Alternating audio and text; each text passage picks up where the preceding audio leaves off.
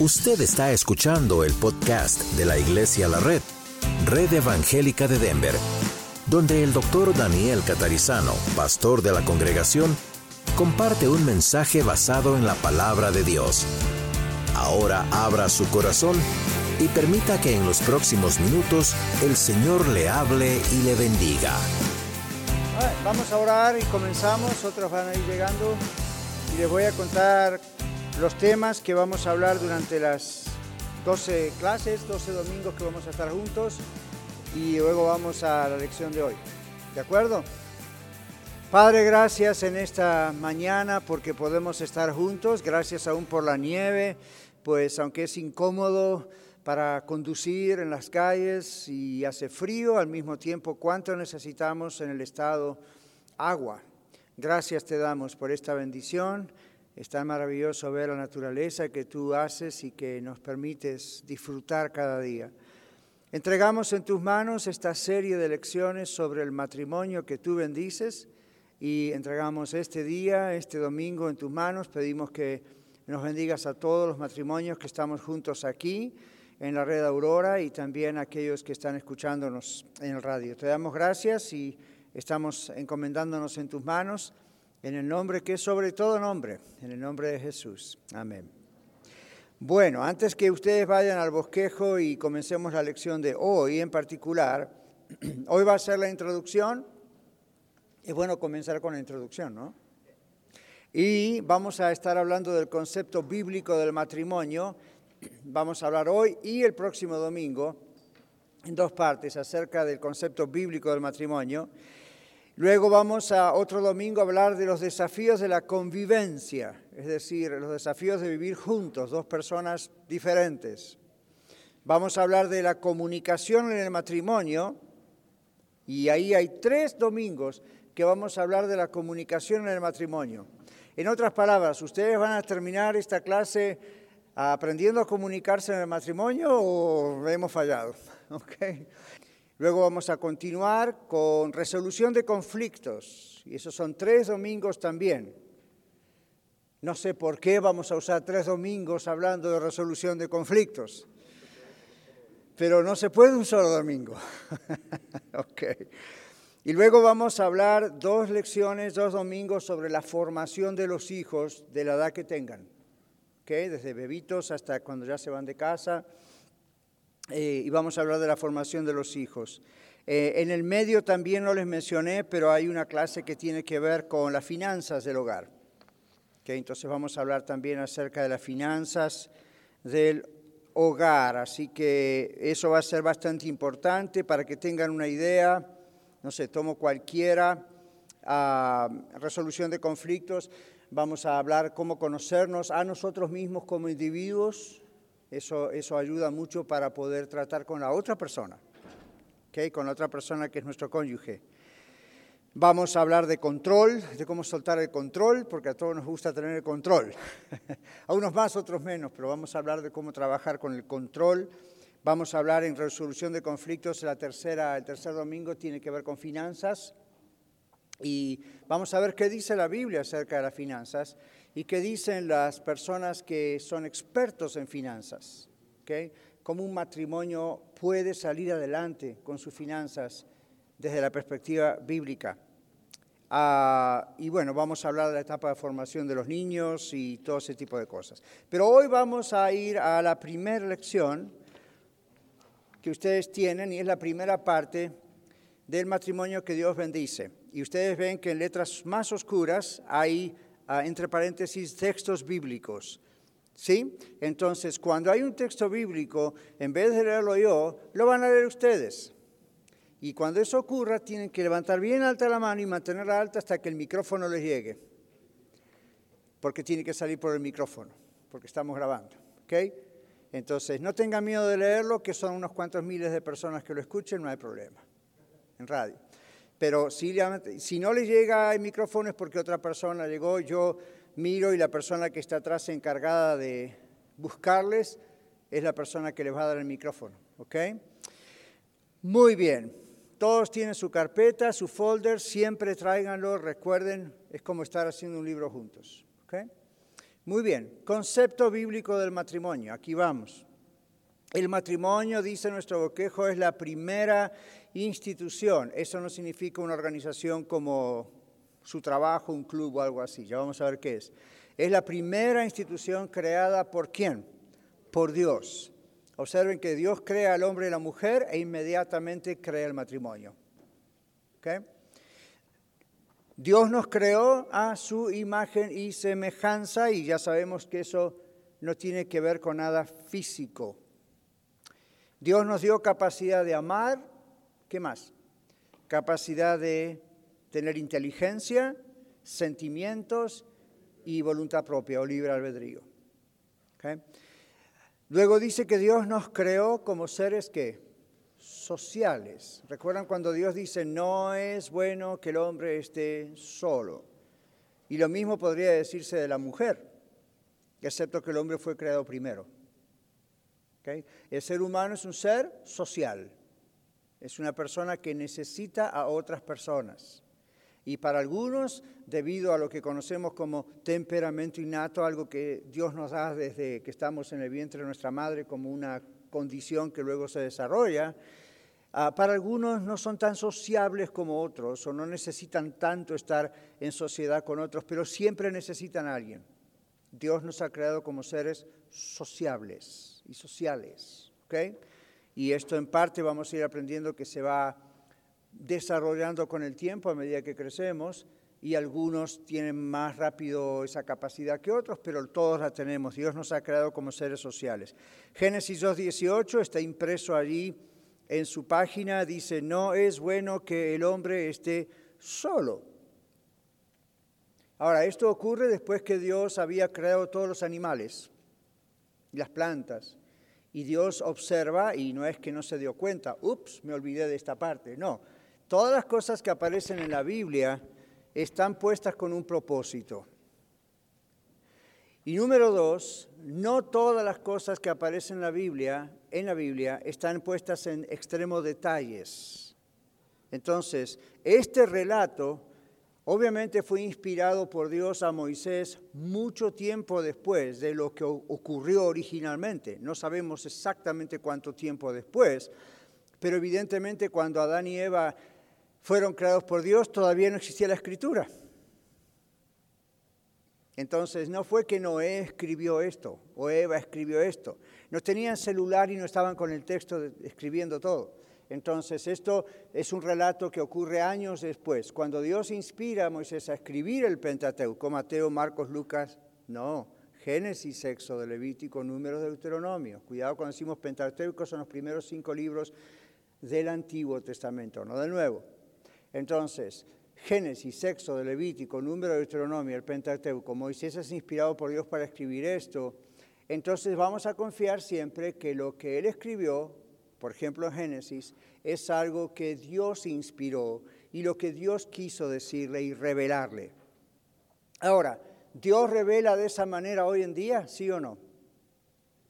No, no hay más revelación de Dios a ese punto. No crean a nadie que diga, Dios me reveló tal cosa, Dios no le pudo haber revelado nada. No es palabra revelatoria, no es palabra de Dios, no va a ir a parar a la Biblia. Hagan una gran diferencia. Pasa que en muchos casos usamos la palabra Dios me reveló como querer decir, me enseñó algo, me di cuenta de algo que no conocía. Por fin comprendí este texto, pero no es una revelación a nivel de como Dios le reveló a Moisés o a Pablo o a los que escribieron la Biblia. Esa revelación está cerrada y lo tenemos que comprender o vamos a caer en el error de las sectas. Las sectas se formaron por supuestos iluminados, e iluminadas que dijeron, Dios me dijo esto en una visión, en un sueño, abajo de un árbol, en lo que sea, y entonces la gente de sus congregaciones lo cree como si fuese palabra de Dios. No es palabra de Dios. Lo que está revelado está ya revelado. El canon, la colección de los libros de la Biblia está absolutamente cerrado. Entonces usted dice, pastor, pero Dios habla hoy. Claro que Dios habla hoy, pero no de esa manera revelatoria, agregando a la doctrina algo o torciendo la doctrina. ¿Está claro? Entonces, cuando Dios le habla a Moisés, no es de la misma manera que cuando Dios le habla al pastor Catarizano. ¿O le habla a usted? El domingo pasado, cuando estábamos estudiando sobre apóstoles, profetas, hicimos esa aclaración, ¿recuerdan los que estuvieron? No tiene poder revelatorio el día de hoy. Cuando decimos Dios me reveló, deberíamos aclarar que lo que estamos diciendo es Dios me hizo entender algo, que ya está en la Biblia. ¿okay? So, Dios habló, punto. Dios sigue hablando, sí, pero no para agregar nada en la Biblia. Entonces Moisés, David, profetas, apóstoles recibieron palabras directamente de Dios que fue para la Biblia. Y ahí se cerró. Entonces, tengan eso en mente. Moisés está escribiendo este libro mucho tiempo después, no sabemos exactamente cuándo, pero leyendo el Pentateuco nos damos cuenta que tiene que haber pasado bastante tiempo por la población que ya había en el mundo. Y lo que él escribe es lo que Dios le inspira a escribir. Y eh, eh, voy otra vez al comienzo. No siempre hay todos los detalles. Por ejemplo, a mí me gustaría haber sabido cómo se llevaban Adán y Eva antes del pecado y después del pecado. ¿Qué problemas comenzaron a tener después que no tenían antes? Pero no viene al caso. ¿Ven? A Dios obviamente no le importa darnos lujos de detalles. Por ejemplo, cuando Dios hizo a Adán, ¿cuántos años tenía Adán? Lo hizo de 20 años, lo hizo de 15, lo hizo de 30, lo hizo de 40. No, no, no, sé, Adán nunca creció. Adán no tuvo mamá, ni tuvo suegra.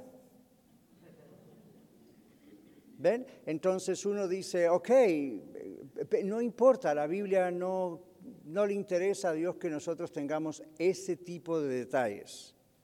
No nos dice cuáles sean las medidas de Eva o de qué color su cabello, su piel, o el de él, no, no importa, o sea, comprendamos eso. La Biblia no es un libro escrito con ese tipo de detalles porque no es lo que importa. Lo que importa es Dios, qué está haciendo Dios. Ni siquiera Adán y Eva importan.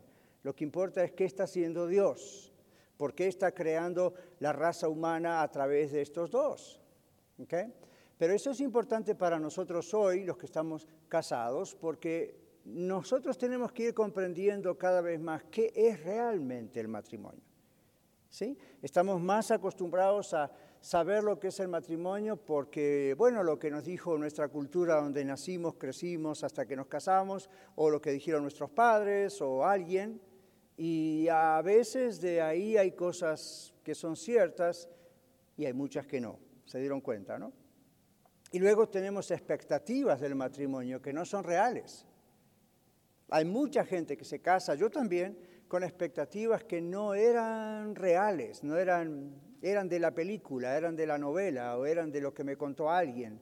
Y resulta que después dijimos, tal vez me equivoqué, porque esto no era lo que yo esperaba. Si usted piensa así, recuerde esto. Su esposa o esposo piensa lo mismo. Es muy probable que pronto piense me equivoqué. Yo he pensado en mi vida a veces, me equivoqué. En un momento de disgusto, sin que hayan volado tazas y cuchillos y nada por el aire, de pronto uno dice, ¿por qué si yo pensaba que, you know, mi esposa y yo los dos nacimos en un hogar cristiano, eh, no nos conocimos hasta que ya estábamos estudiando en el seminario, pero digamos, ok, vinimos de lugares parecidos, familias parecidas, todo va a ir bien. Hicimos un año de novios, al último año del seminario, y dijimos, ve, hasta los dos fuimos llamados por el Señor. Y estamos estudiando. A mí, ¿qué más queremos? Todo va a ir bien. Al poco tiempo nomás, recién casados, nos dimos cuenta qué pasó con esa novela que teníamos en la cabeza y esa fantasía de que todo iba bien. pasó que somos dos seres humanos y somos muy diferentes. Que yo le decía a alguien, y lo dije públicamente muchas veces, somos el polo opuesto. Uno es el polo norte, otro es el polo sur. Pero los dos polos son necesarios para que esta tierra funcione. Ahora, los que conocen de electricidad, y tenemos aquí a Irving, un electricista profesional, lo pueden llamar cuando algo pase. ¿Qué pasa si juntamos el polo positivo con el polo positivo? Truena. Entonces, hay un polo positivo, hay un polo negativo y la palabra negativo para nosotros es negativa, malo, no necesariamente en la electricidad. Y no vaya hoy y dígale a su esposo, tú eres el polo negativo. Porque entonces yo le diría, y porque tú eres el positivo, podemos funcionar y hacer contacto. Así que andamos bien. Ni tampoco tú eres el polo norte y yo soy el polo sur. Los dos polos son necesarios. ¿ok? Son absolutamente necesarios. Si no, esta tierra no sería la tierra. Entonces, Dios sabe lo que hace. No piensen, yo quisiera haberme casado con una persona como yo. ¿Por qué se ama extremadamente pensando que otra persona como usted? I mean, no. Es bueno que la otra persona no es como usted. Yo no quisiera casarme con la versión femenina de Daniel, ni existe. Me odiaría. No, necesito casarme con alguien que es diferente, que me puede hacer ver cosas que yo no veo. Y lo mismo al revés. Así que Dios sabe muy bien lo que hace. Muy bien. Entonces, ya sabemos, el matrimonio es la primera cosa organizada por Dios después de haber creado a Adán y Eva no es bueno que el hombre esté solo. Entonces Dios crea a la mujer. ¿Qué nos dice Génesis, capítulo 2, 23, 24? Aquí la mano Angelita va a tener que correr porque es un largo camino. Ahí está, muy bien. Génesis 2, 23, 24. Dios crea a la mujer y observen cómo, cómo Adán la llama. Adelante. Dijo entonces Adán, esto es ahora hueso de mis huesos y carne de mi carne. Esta será llamada varona porque el varón porque del varón fue tomada. Por tanto, dejará el hombre a su padre y a su madre, y se unirá a su mujer, y serán una sola carne. Gracias. Entonces, bíblicamente, ¿cómo se llama la mujer? ¿Qué tal? ¿Le gusta? Suena un poco extraño, ¿verdad? Pero el varón, la, la mujer se llama bíblicamente varona, también se le llama mujer, ahí mismo en Génesis aparece la palabra mujer varias veces, por lo del sexo femenino. Pero, pero el hombre dijo, esta mujer es varona, porque del varón fue tomada. ¿okay? La idea es, es una sola carne, es la misma carne, pero en versión femenina. ¿Lo ven? Entonces no se le ocurrió llamarla de otra manera, es varona, es de la misma raza, es nada más el sexo opuesto, pero es de la misma raza. Ahora, para ustedes y yo esto nos causa un poco de gracia, pero van a observar durante las clases de aquí en adelante que hay una relación, por, por algo se la llama varona. En primera instancia, como dice aquí, el Señor estableció que fuesen una sola carne. Y el Señor Jesús recordó este propósito original de Dios en Mateo 19, 4 y 5. Mateo 19, 4 y 5, cuando se les pregunta al Señor unos fariseos para tentarlo, a propósito, le preguntaron sobre el divorcio, hey, Moisés nos dio luz verde para el divorcio, y entonces el Señor responde esto en Mateo 19, 4 y 5. Adelante, Irving. Él respondiendo les dijo, ¿no habéis leído el que los hizo al principio, varón y hembra los hizo? Y dijo, por esto el hombre dejará padre y madre y se unirá a su mujer y los dos serán una sola carne. Gracias. Más adelante en una de las cartas Pablo se refiere otra vez a ese texto hablando de Cristo y la iglesia y dice que es un misterio. Ahora, volvamos a nuestra, nuestra página, nuestro bosquejo. Aquí ponemos la expresión bíblica, por tanto dejará al hombre a su padre y a su madre, ¿lo ven? Y está en itálicas, es decir, en esas palabras movidas, dejará. Por tanto, dejará el hombre a su padre y a su madre y se unirá, ¿ven? a su mujer. Luego dice, serán una sola carne. Ahora observen lo que pusimos en el bosquejo. La expresión dejar al hombre a su padre y a su madre y se unir a su mujer muestra claramente qué cosa. Esa es la voluntad de Dios. No es bueno que el hombre esté solo. Entonces, la voluntad de Dios es, el hombre y la mujer deben poner su matrimonio como prioridad y mantenerse unidos de la misma manera que dos elementos quedan pegados por un adhesivo que penetra sus poros. Ahora, ¿cuántos de ustedes conocen el Gorilla Glue? ¿Sí? Gorilla Glue es un adhesivo, pero no es un adhesivo igual que, vamos a hacer propaganda aquí libre para Radio La Red. ¿Qué otros adhesivos hay? ¿Y qué más?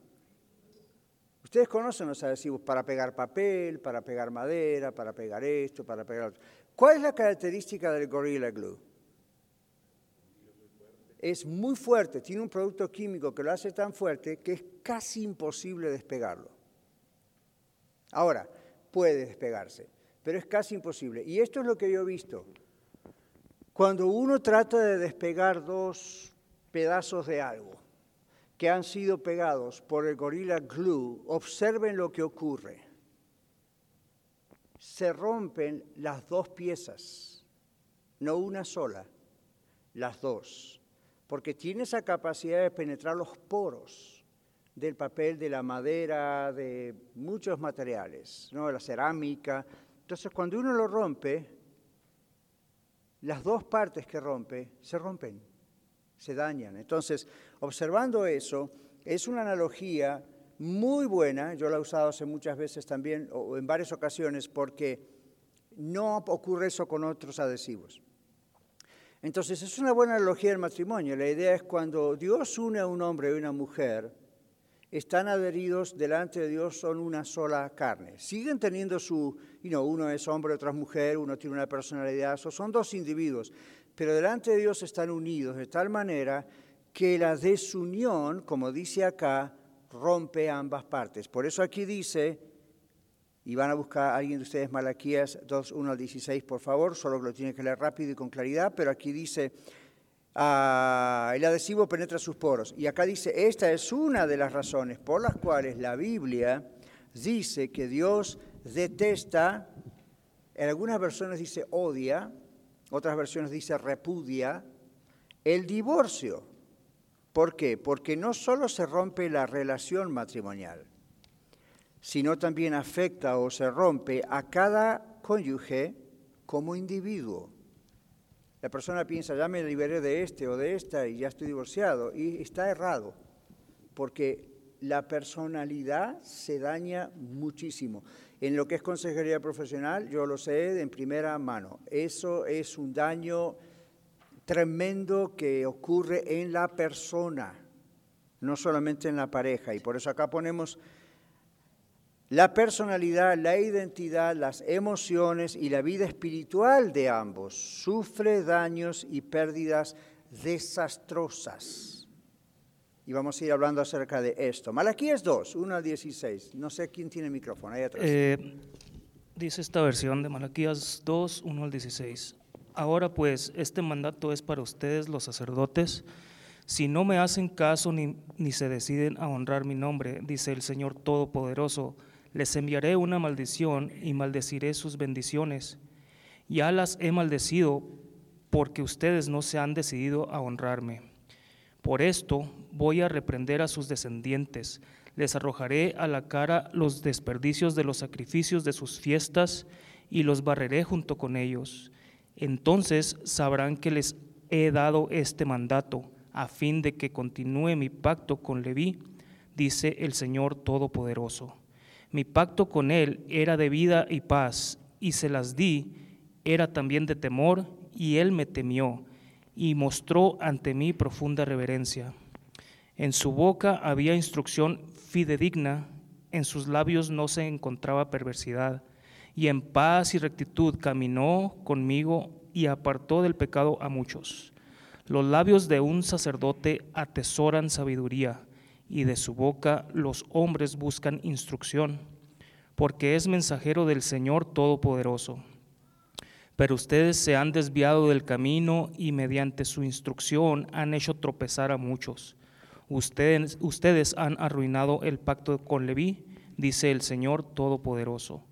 Por mi parte, yo he hecho que ustedes sean despreciables y viles ante todo el pueblo porque no han guardado mis caminos, sino que han mostrado parcialidad en cuestiones de la ley. ¿No tenemos todos un solo Padre? ¿No nos creó un solo Dios? ¿Por qué pues profanamos el pacto de nuestros antepasados al traicionarnos unos a otros? Judá ha sido traicionero. En Israel y en Jerusalén se han cometido algo detestable. El Casarse Judá con la hija de un dios extraño ha profanado el santuario que el Señor ama. En cuanto al hombre que haga eso, quien quiera que sea, que el Señor Todopoderoso lo excluya de los campamentos de Jacob, aun cuando le lleve ofrendas. Otra cosa que ustedes hacen es inundar de lágrimas el altar del Señor. Lloran y se lamentan porque Él ya no presta atención a sus ofrendas ni las acepta de sus manos con agrado. Y todavía preguntan, ¿por qué pues? ¿Por qué el Señor actúa con el, como testigo entre ti y la esposa de tu juventud, a la que traicionaste, aunque es tu compañera, la esposa de tu pacto?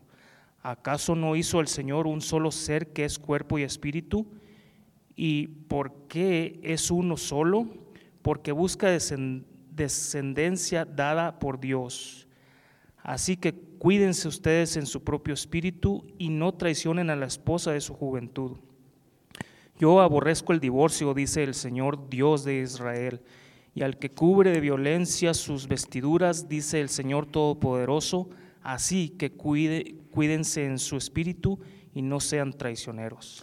Gracias, Jorge. Es una larga lectura, pero necesaria. ¿Vieron cuántas cosas dice aquí? Okay. Por supuesto que también está hablando de la traición y el adulterio del pueblo de Israel como pueblo, adorando a dioses falsos, pero también está hablando del caso del adulterio que llega a producir una separación, un divorcio a una pareja en particular. Y está dándole esto a los sacerdotes para que lo prediquen. Entonces, ah, y en otras partes, por supuesto, también está acusando a sacerdotes por no predicarlo, por no enseñar al pueblo eso. Entonces, hoy tenemos un buen número, un gran número de matrimonios aquí, más otros los que están escuchando y escucharán. Y eso es lo que estamos haciendo, decir qué es lo que Dios dice sobre el matrimonio. Ahora comprenden, al leer el capítulo nos damos cuenta más por qué Dios detesta el tema del divorcio. Es una ruptura que duele a cada uno de ellos, pero también ah, proféticamente hacia, hacia el futuro, vamos a ver que en el Nuevo Testamento habla en términos similares aún de la relación de un individuo con Dios. Y somos parte de la iglesia. ¿Y en cuántos lugares la Biblia habla acerca de la iglesia, especialmente en el Nuevo Testamento, como la esposa de Cristo? Sí, es una analogía, es una metáfora, pero es lo que ocurre. Y en el libro de Efesios, vamos a ver más adelante, otros domingos, el Señor dice que Jesús es el esposo, la iglesia es la esposa. Entonces, eh, Dios está tratando aquí más con el espíritu de la persona. ¿Se dieron cuenta? Que en este texto dice, varias veces habla del espíritu de la persona. Entonces dice, guardaos pues en vuestro espíritu. ¿Por qué dirá en vuestro espíritu? es lo más profundo que tenemos, es nuestro espíritu, es lo que vuelve a Dios cuando morimos, para salvación nosotros y para condenación los que rechazan a Cristo. Pero ¿por qué hablará tanto del espíritu? Guárdense en su espíritu. En el verso 15 hace la pregunta, ¿no hizo él uno habiendo en él abundancia de espíritu? Como diciendo Dios podría haber creado otros. Creó al ser humano y nos dio un espíritu. ¿Recuerdan cuando Dios crea a Adán? El cuerpo de Adán ya está formado, ah, y, pero está ahí como algo inerte. ¿Hasta que qué ocurre? Muy bien, Ana. Dios sopla en sus nariz aliento de vida. Lo que hace es darle el espíritu. Entonces ya no es un cuerpo ahí, es el espíritu. Entonces en toda la Biblia Dios quiere que cuidemos nuestro espíritu otras veces se llama nuestra alma y entre teólogos a veces está la idea de que hay una división entre lo que es el alma, el espíritu. Mm, tal vez no. Más que nada se hace una división para referirse a diferentes cosas, actuación de uno o el otro, pero usted y yo no somos una máquina que tiene un cerebro ahí en el cráneo y simplemente nos da órdenes voluntarios o involuntarios a nuestros músculos o a nuestros nervios. A diferencia de los animales, nosotros tenemos un espíritu. Y la Biblia dice, ese espíritu vuelve a Dios que lo dio, repito, para salvación, porque la persona recibió a Cristo aquí, o para perdición. No hay vuelta del otro lado. Lo siento por los que creen en el purgatorio, en la Biblia eso no existe. Es una doctrina creada por un papa hace cientos de años atrás, pero no está en la Biblia. ¿Ven? Entonces, nosotros estando en la tierra tenemos que cuidar y cultivar nuestro espíritu, lo que está dentro nuestro.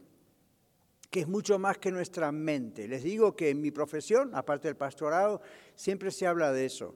¿Cómo es posible? El cerebro, estudiamos el cerebro, yo he tenido que estudiar mucho el cerebro, pero el cerebro tiene límites, el cerebro no logra hacer ciertas cosas y los científicos dicen, hay algo que no podemos entender estrictamente y es la mente. ¿Ven? Podemos entender las funciones del cerebro y cómo ordena y memoria y aprendizaje y lenguaje, pero la mente, ahí hay algo que nadie ha podido entrar más ahí. La Biblia nos da la respuesta, ese es el espíritu que Dios nos ha dado. Cuando adoramos a Dios, adoramos a Dios en espíritu y en verdad. Adorar a Dios en espíritu, mis hermanos, no significa hablar en lenguas, dar brincos, marometas y cosas así. Lo siento por los que creen eso, pero el texto original en griego ahí no significa eso. Está diciendo estamos adorando a Dios con nuestro espíritu humano, no con nuestra mente, nuestro cerebro que entiende a lo mejor religión y puede comprender teorías y teoremas, pero no, no a Dios. ¿Ven? Y luego, ¿qué dice? El hombre carnal no entiende las cosas que son del espíritu, porque hay que entenderlas espiritualmente. Entonces, ¿cómo las entendemos? Espiritualmente, es un espíritu que ha nacido de nuevo, que es cristiano, que es de Cristo. Y ese es uno de los milagros que ocurre desde el momento del nacer de nuevo y la conversión. Dios pone eso, nos hace nacer de nuevo. ¿Me siguen? Entonces, cuando usted y yo nacimos de nuevo y nos convertimos a Cristo y fuimos nuevas criaturas, nuestra nariz no cambió. Nuestro rostro no cambió. Eso no es lo que nace de nuevo. No es nuestro cuerpo lo que nació de nuevo. ¿Qué es? Nuestro espíritu humano. ¿Por qué? Porque eso es lo que no muere jamás desde que Dios lo dio. ¿Ven? Cuando estemos con el Señor en el cielo, después de la resurrección o en la aparición de Cristo, nuestro cuerpo va a ser cambiado y vamos a recibir un cuerpo como el del Señor Jesús cuando Él resucitó y salió de la tumba. No era un fantasma, era un cuerpo, hasta comió. Pero era un cuerpo especial, ya sin conexión con, en nuestro caso, ya sin conexión con el pecado, ni la enfermedad, ni la muerte, iba a ser perfecto en todo, en todo aspecto. Pero mientras tanto no lo es. Entonces lo que nace de nuevo no es nuestro cuerpo. Lo que nace de nuevo es quién realmente somos nosotros, nuestro espíritu. Ahora usted dice, ¿qué tiene que ver todo esto con el matrimonio? Si usted no aprende a cuidar su espíritu, eso se va a ver reflejado en sus relaciones, empezando o comenzando por el matrimonio. Entonces, vean cómo en Malaquías el Señor está hablando del divorcio al final, pero al principio está hablando del espíritu. ¿Lo ven? Entonces, es, es tremenda la conexión. Uno dice, guárdense en vuestro espíritu. Cuiden, cuiden su vida espiritual, decimos nosotros, ¿verdad? Lo que pasa es que cuando decimos vida espiritual, estamos, ¿quién sabe en qué estamos pensando? Oh, y no, la, la doctrina. Claro que tiene que ver eso, la doctrina, pero está diciendo, cuide quién realmente es usted. La Biblia a veces habla del espíritu con el corazón. ¿Recuerdan el texto que dicen, de la abundancia del corazón? ¿Usted se cree que el corazón tiene que ver con el cerebro? Allí esa palabra corazón no tiene que ver con solamente lo que está en el cerebro. Es como quien dice, de la abundancia de lo que hay en su espíritu, es como usted va a hablar. Lo que sale de su boca refleja quién es usted. También refleja lo que aprendió, lo que no aprendió, su ignorancia, su inteligencia, su educación, pero eso es secundario. Lo que realmente refleja es quién es usted. ¿Sí? ¿Quién es usted? Entonces, aun cuando usted esté ayudando a alguien, y acá hay varios que son discipuladores, consejeros, piensen en eso. ¿Quién es esta persona? Estoy tratando con un espíritu eterno. Un día va a morir si el Señor no viene antes, pero la persona que es va a continuar en el cielo o en el infierno. Entonces, cuidado con esa persona. Por eso aquí en la red decimos tanto de tratarnos muy bien y el estilo de la red tiene mucho que ver con eso con la gentileza, con el tratarse muy bien, porque no estamos tratando simplemente la persona que vemos físicamente, estamos tratando con ese espíritu que la persona realmente es. Si aprendemos eso en el matrimonio, vamos a comenzar a tratarnos el uno al otro muy diferente. Porque ya no nos vamos a guiar solamente por lo que superficialmente está ocurriendo, sino que hay algo más adentro. Entonces, aquí en el bosquejo nos dice, comprendemos por qué un divorcio rompe esto internamente. ¿Sí? Ok. Ahora, hay cuatro objetivos o metas fundamentales, dice el bosquejo, que surgen o se desprenden de la enseñanza esta de ser una sola carne. Hay muchas cosas, pero podemos ver cuatro en nuestro curso. Primero, somos una sola carne y eso refleja la unión de Cristo con la iglesia. Aún para los matrimonios inconversos, no saben ellos eso, pero el matrimonio fue creado para eso reflejar la unión de Cristo con la iglesia. Luego se concreta cuando la pareja se convierte a Cristo. Número dos, obviamente compartir sus vidas. Si no, ¿para qué se casó? Que es soltera, soltero. Uno se une con otra persona para unir sus vidas y compartir sus vidas. Y ahí está la parte que vamos a hablar en otros domingos sobre lo complicado que es eso, porque es la convivencia. ¿Okay? Mi esposa y yo vamos a cumplir 40 años de casados, si Dios nos viene antes o nos lleva antes. Este año en diciembre cumpliremos 40 años de casados. No es fácil.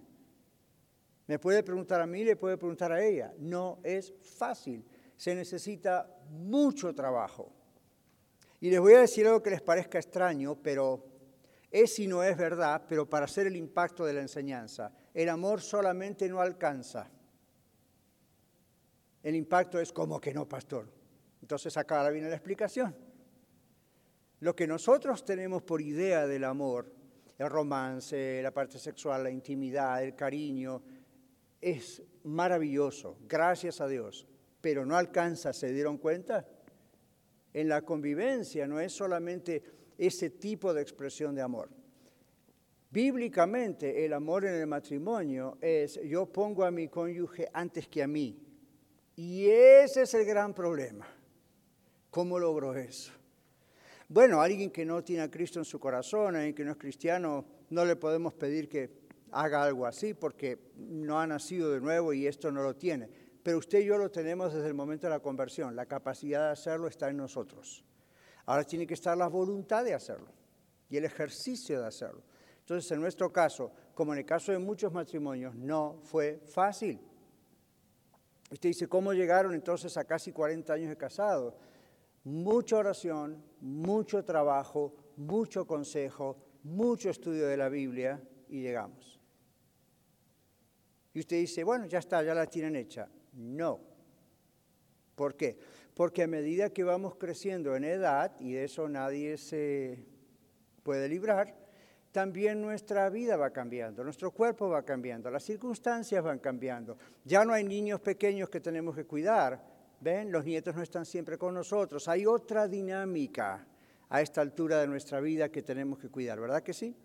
Entonces ahora es diferente ser un hombre o una mujer a nuestra edad y estar en un matrimonio que cuando comenzamos. ¿Cómo sabemos que progresamos? De la misma manera que sabemos que progresamos como individuos en la vida cristiana. Ya no cometemos los mismos errores que cometíamos hace unos años atrás cuando éramos más jóvenes en edad y más jóvenes en matrimonio.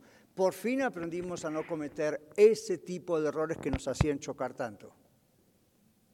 Y usted dice, ¿ahora qué, pastor? Ahora cometemos otros errores. Son diferentes. El cambio es que ya no son graves. No son errores a esta altura que van a provocar el disgusto que provocaría antes, o el susto de que a lo mejor me equivoqué, me tengo que divorciar, Dios quiere que yo sea feliz. Ya eso no existe. Una vez yo estaba dando una conferencia para matrimonios en El Paso, Texas, hace años atrás. Era mucha gente y después de la conferencia vino alguien y me preguntó una señora, dice, tengo 47 años de casada y ahora me he dado cuenta que me equivoqué me dice, pastor, ¿qué hago?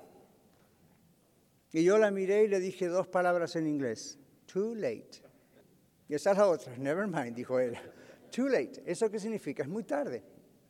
Ahora, eso es por el error de una persona que piensa, me casé para ser feliz. No levanten la mano, pero ¿cuántos de ustedes se casaron para ser felices?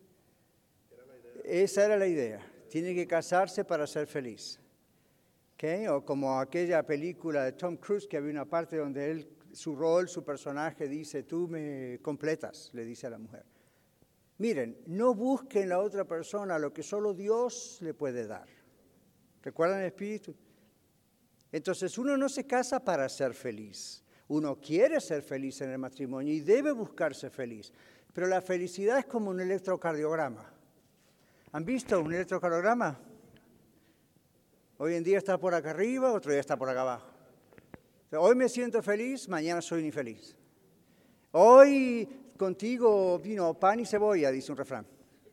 Y mañana es no me das ni pan ni cebolla. Y así estamos. Entonces, usted le pregunta a alguien, ¿usted es feliz? No haga esa pregunta, porque le ponen un problema. Yo nunca le pregunto a alguien, ¿usted es feliz en su matrimonio, Mario? ¿Usted es feliz en su matrimonio? No haga esa pregunta, porque la felicidad es un estado emocional del momento. Y sí, es subjetivo y puede durar un tiempo. Otras veces es no me siento feliz. No quiere decir que no soy totalmente feliz, pero puede ocurrir que no sea feliz. Entonces, no lo vaya por ese lado de las emociones. Ve, el concepto del amor eh, culturalmente es tan equivocado, es tan errado y eso es lo que nos han enseñado. ¿Okay? Entonces, yo diría que un matrimonio feliz se puede decir que es feliz cuando es perseverante, cuando es constante, cuando sigue a través de las pruebas. Entonces ahí el sinónimo sería, es un matrimonio que está aprendiendo a madurar como matrimonio, no a más durar. Pero más durar es muy bueno porque nos ayuda a madurar. Pero nuestra idea mental hemos sido criados de alguna forma por diferentes agentes externos y nuestra propia imaginación a pensar, si algo no me hace feliz, lo suelto, lo dejo Ahora, si mi carro no me hace feliz, lo dejo y compro otro, si puedo. ¿Haría eso con sus hijos? ¿Echaría a sus hijos de su casa porque no lo hacen feliz un día? ¿O a ninguno de ustedes tuvo esa experiencia? Yo tengo tres, los amo muchísimo, pero no siempre me hicieron felices. Feliz a mi esposa y a mí. Hubo días que, ay, ¿ven? Tampoco dijimos cuando cumplirás 18 años para irte de casa. Eso es un error gravísimo. Ya vamos a ver en paternidad, nunca le diga a los adolescentes, uy, he estado adolescentes. Tiene que ser un tiempo muy, muy bueno, maravilloso puede ser. Es duro, pero es un buen tiempo. Hay que saber vivir, ese es el punto. ¿okay? Entonces, ahí vamos. Aquí dice, reflejar la unión de Cristo con la iglesia es el propósito del matrimonio. Para eso realmente Dios creó el matrimonio. Número dos, compartir sus vidas. Número tres, ayudarse a crecer mutuamente como individuo. ¿Okay? Cuando usted se casa, la idea es que usted progrese como individuo. No estoy diciendo estudie más, tenga más dinero, tenga más diplomas, no, títulos. Estoy diciendo, Dios usa el instrumento del cónyuge, él o ella o ambos, para que el otro pueda seguir creciendo. ¿Me explico? Entonces, en los aspectos emocionales, en los aspectos... De, a mí, tenemos diferentes temperamentos innatos, como les dije, desde desde el vientre de nuestra madre, y tenemos uh, diferentes talentos que Dios nos ha dado. Entonces, ¿cuántos de ustedes acaso tendrían que llegar a la humildad de reconocer que uno de los dos es mejor que el otro en el tema de las finanzas? que uno de los dos es mejor que el otro en el tema de expresar el amor vía el romanticismo o el cariño, que uno de los dos es mejor que el otro en el trato con los niños, que uno de los dos es mejor que el otro en la organización, uno de los dos es más ordenado que el otro, ¿verdad? No es un problema, es un complemento. Lo que hay que aprender es a complementar esas dos cosas. Entonces, en vez de transformarse en una queja, la queja siempre es, ¿por qué no eres como yo? ¿Ven? Si yo soy muy organizado y mi esposa María no es, y lo es, estoy dando un ejemplo, pero si ella no fuese organizada y yo soy muy organizado y le digo, ¿por qué no eres organizada? Lo que le estoy diciendo es, ¿por qué no eres como yo? Ahora, usted dice, pero es necesaria la organización. Se pueden poner de acuerdo, pero el asunto es que no vamos a... Nosotros no somos Dios. ¿Saben cuál es el error de muchos de ustedes? El mismo que yo cometí muchas veces. Tratar de ser Dios y, crear otro ser a su imagen y semejanza. No se puede. Entonces, el arte de la convivencia, como vamos a hablar, ¿ve? esto es una introducción nada más. Vamos a ayudarle a la otra persona y la otra persona nos ayuda a crecer como persona. El último punto que dice ahí, por fin, formar una nueva familia.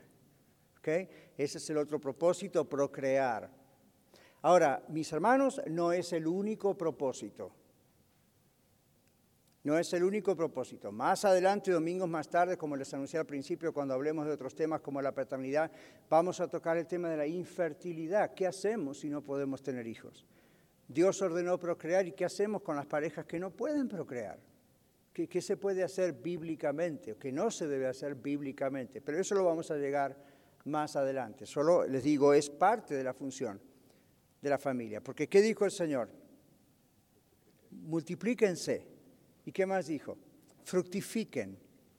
Fructificad y multiplicados. Y yo veo en la palabra fructificar, ahí en el idioma hebreo está la idea de crear, producir hijos, pero está un poco a la idea media escondida, pero ahí anda la idea de cómo personas se ayudan a fructificar, a dar fruto. ¿Ven? Entonces, la relación matrimonial no nos han enseñado cómo se hace, entonces la hicimos como pudimos y por eso tenemos los problemas que tenemos. Lo bueno de que exista la iglesia, una iglesia con sana doctrina, es que la Biblia es la que mejor nos va a enseñar cómo tener un buen matrimonio.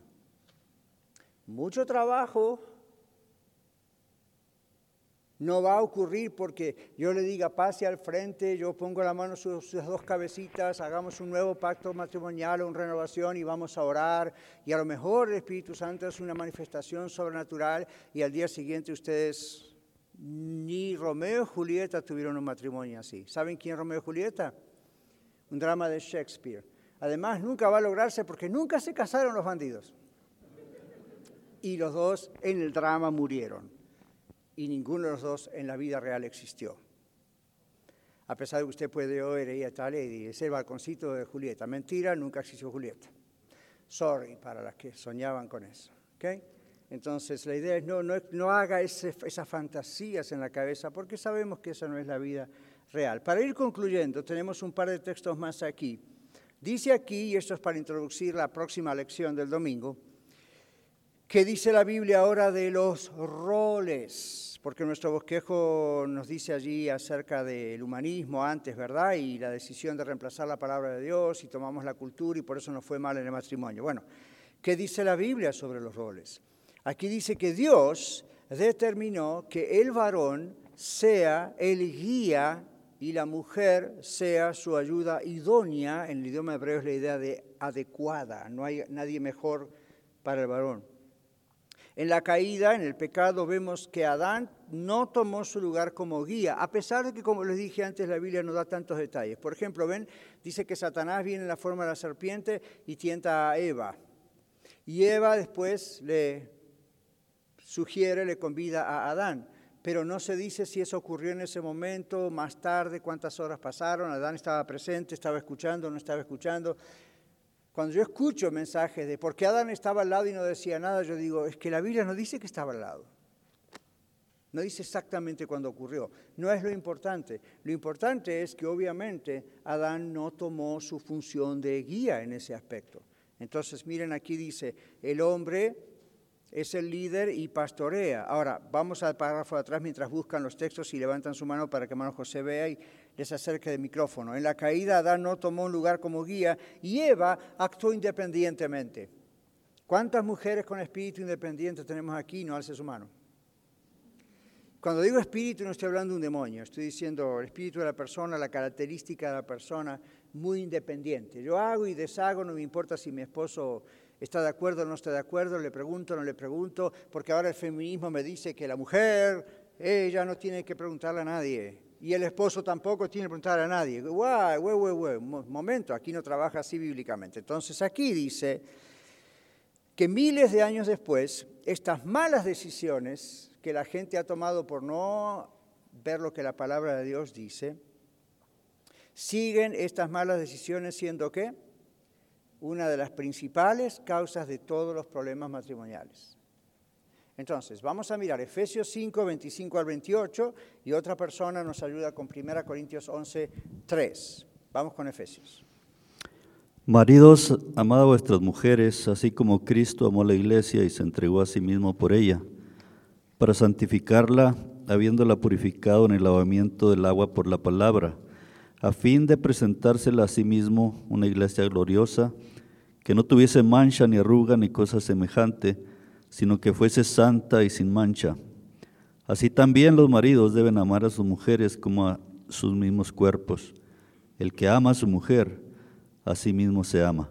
Muy bien, gracias Naún. Ahora quiero que, aunque esto no está en el bosquejo, observen el verso 21 del capítulo 5. Porque siempre se habla mucho de que la mujer tiene que estar sujeta al esposo. Está bien, pero hay que explicar qué significa eso bíblicamente, qué quiere decir Dios con eso. Pero observen el versículo 21. Sométanse unos a otros en el temor de Dios. Los dos nos sometemos uno al otro. Lo de la sujeción tiene que ver con el rol, no con el valor, la valorización de quién es la mujer. La mujer nunca es menos que el hombre. Fue creada después, y Pablo recalca eso más adelante en una de sus cartas a las iglesias, pero Dios valora tanto al hombre como a la mujer. Entonces dice, sométanse, vivan sometidos, juntos, unidos, una sola carne, uno al otro. Nuestra cultura latina tiene el gran pecado del machismo. Y dígame si no es cierto que nos han enseñado muchas veces, no en todos los casos, pero en muchos casos a los varones, no importa, usted está casado, vaya, tenga acceso con otra mujer, no importa, su mujer y la mujer, y los hombres son así, y las madres le dicen a las hijas, acostúmbrate, tu esposo es así, tu papá hizo lo mismo conmigo. Eso no es bíblico. El hombre tiene que ser fiel sexualmente a su mujer, la mujer tiene que ser sexualmente fiel a su hombre, a su esposo. Pero ven, si uno agarra lo que dice la cultura, si uno agarra lo que dice la tradición, hace y deshace. Pero cuando uno ya conoce al Señor de verdad, las cosas cambian. Entonces aquí dice, los dos estamos sometidos uno al otro. En cuanto a los roles, está diciendo que el hombre es guía del hogar. Y si usted dice como mujer se queja, recuerde que nosotros tenemos una responsabilidad, yo creo, más fuerte como varones. Porque la Biblia dice que debemos amar a la mujer como Cristo amó a la iglesia y se entregó a sí mismo por la iglesia. ¿Ven? Ahora, ¿por qué ahí la mujer es la mujer idónea, la mujer adecuada?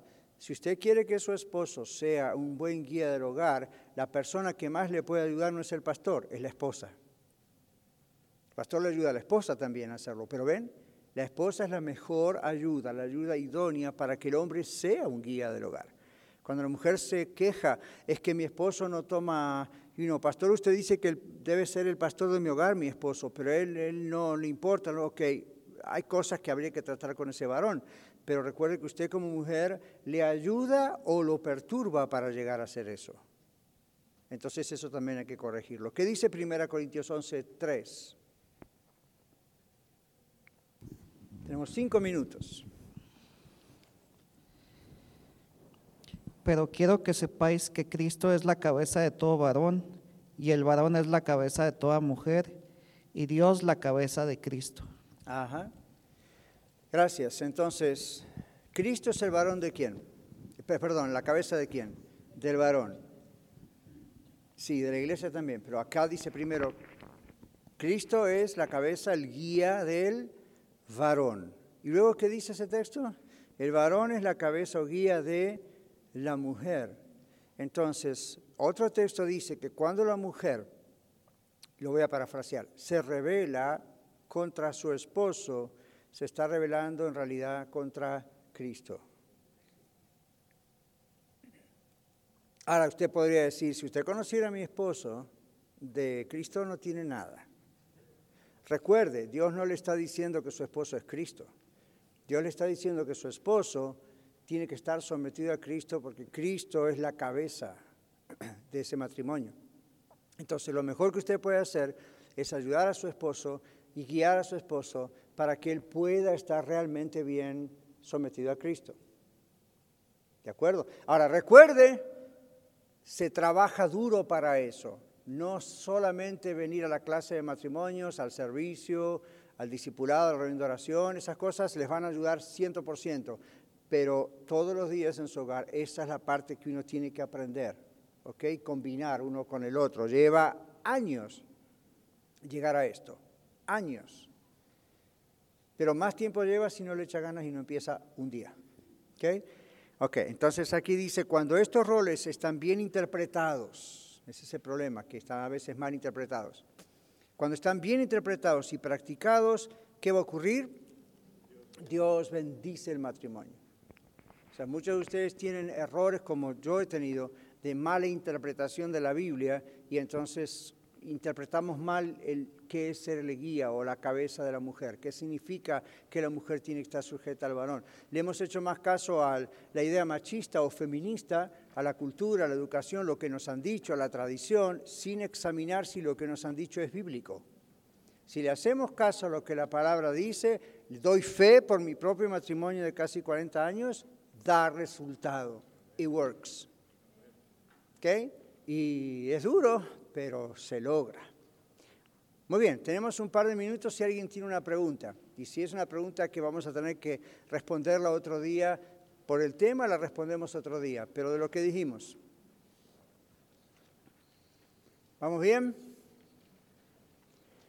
Saben que originalmente yo pensaba, bueno, vamos a estar en un classroom, en una clase arriba, en el segundo piso, con a lo mejor 5 o 10 matrimonios y vamos a poder hablar todos juntos un poco más. Aquí hay como 50, entonces creo que se registraron como 50 matrimonios. No, no es posible poder hacer eso así, pero sí quiero que en cada domingo tengamos oportunidad para platicar. Una clase el maestro no es el único que habla, una clase los alumnos hablan. ¿Ok? Así que si no tienen ninguna otra pregunta, entonces vamos a cerrar. Aquí recuerden traer su folder, su carpetita, porque vamos a ir agregándole hojas y cosas extras. ¿Ok? Posiblemente no un bill de 100 dólares, pero vamos a agregar cosas extras. All right? Padre, te damos gracias por estar juntos y pedimos otra vez que tú bendigas todo lo que escuchamos hoy y lo que aprendimos y lo que vamos a aprender en los próximos domingos. En el nombre del Señor Jesús. Amén. Muchas gracias por escuchar el mensaje de hoy.